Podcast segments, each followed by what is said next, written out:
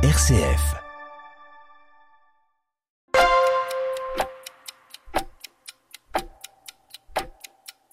Bonjour à tous, nous voilà donc au sixième jour euh, du carême 2024.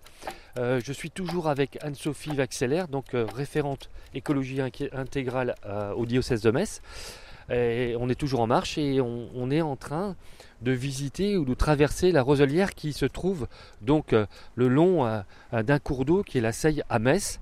Et pour aborder le, respect, le prendre soin de, la, création, donc concrètement au quotidien, qu'est-ce qu'on peut faire pour justement rentrer dans cette logique de respect de la nature? Bonjour, je suis Philippe Gonigam, délégué épiscopal et référent Jeux olympiques et paralympiques pour le diocèse de Metz. Je vous invite à me suivre sur un podcast qui vous accompagnera sur une montée vers Pâques en associant le mouvement du corps à celui de l'esprit. Alors ça peut passer euh, par des actes de la vie de tous les jours, donc également euh, de nos modes de vie.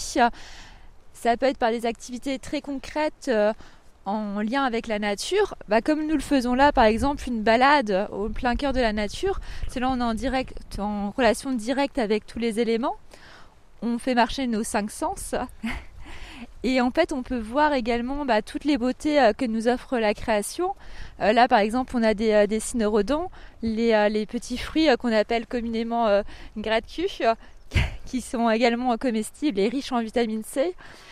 Après, ce qui est important, euh, c'est euh, de pouvoir également prendre le temps de, visualiser, de nommer les choses, parce que nommer les choses, ça va donner de la valeur aux choses.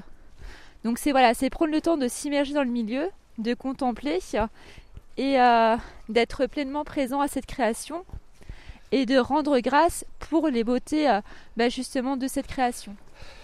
Et donc c'est une, euh, c'est quasiment une activité que de pouvoir marcher, regarder, s'imprégner euh, de cet environnement. C'est quelque chose qui peut se faire, euh, qui se fait seul ou qui peut se faire avec avec des collègues? Alors cette activité peut se faire seule, à plusieurs. Il y a, c'est toujours un, un plaisir en fait de, de, faire cette activité parce que bah, seul, ça peut prendre un temps pour, on peut prendre un temps pour soi. On peut également, ça peut être allié à de la, à de la prière également. Donc ça peut être allié à une démarche spirituelle. Euh, en groupe, ça peut être également un partage, un partage euh, de connaissances, un partage au niveau de l'activité euh, ensemble, la joie de faire cette activité ensemble. En tous les cas, euh, c'est vrai que c'est très très joli. Et euh, donc euh, quand on évoque le fait de prendre soin de la création, correspond à des actes au quotidien qu'on doit poser, il faut peut-être déjà être convaincu qu'il y a une création et qu'il y a un créateur. Alors oui, voilà, cette création, elle nous a été donnée de la main de Dieu. Donc c'est quelque chose qui a, voilà, qui un don. Nous, nous sommes des intendants en fait de cette création. On doit en prendre soin pour euh, qu'elle puisse euh, bah, continuer à subsister et euh, qu'elle puisse être là également en- encore présente dans de bonnes conditions pour, pour les générations futures.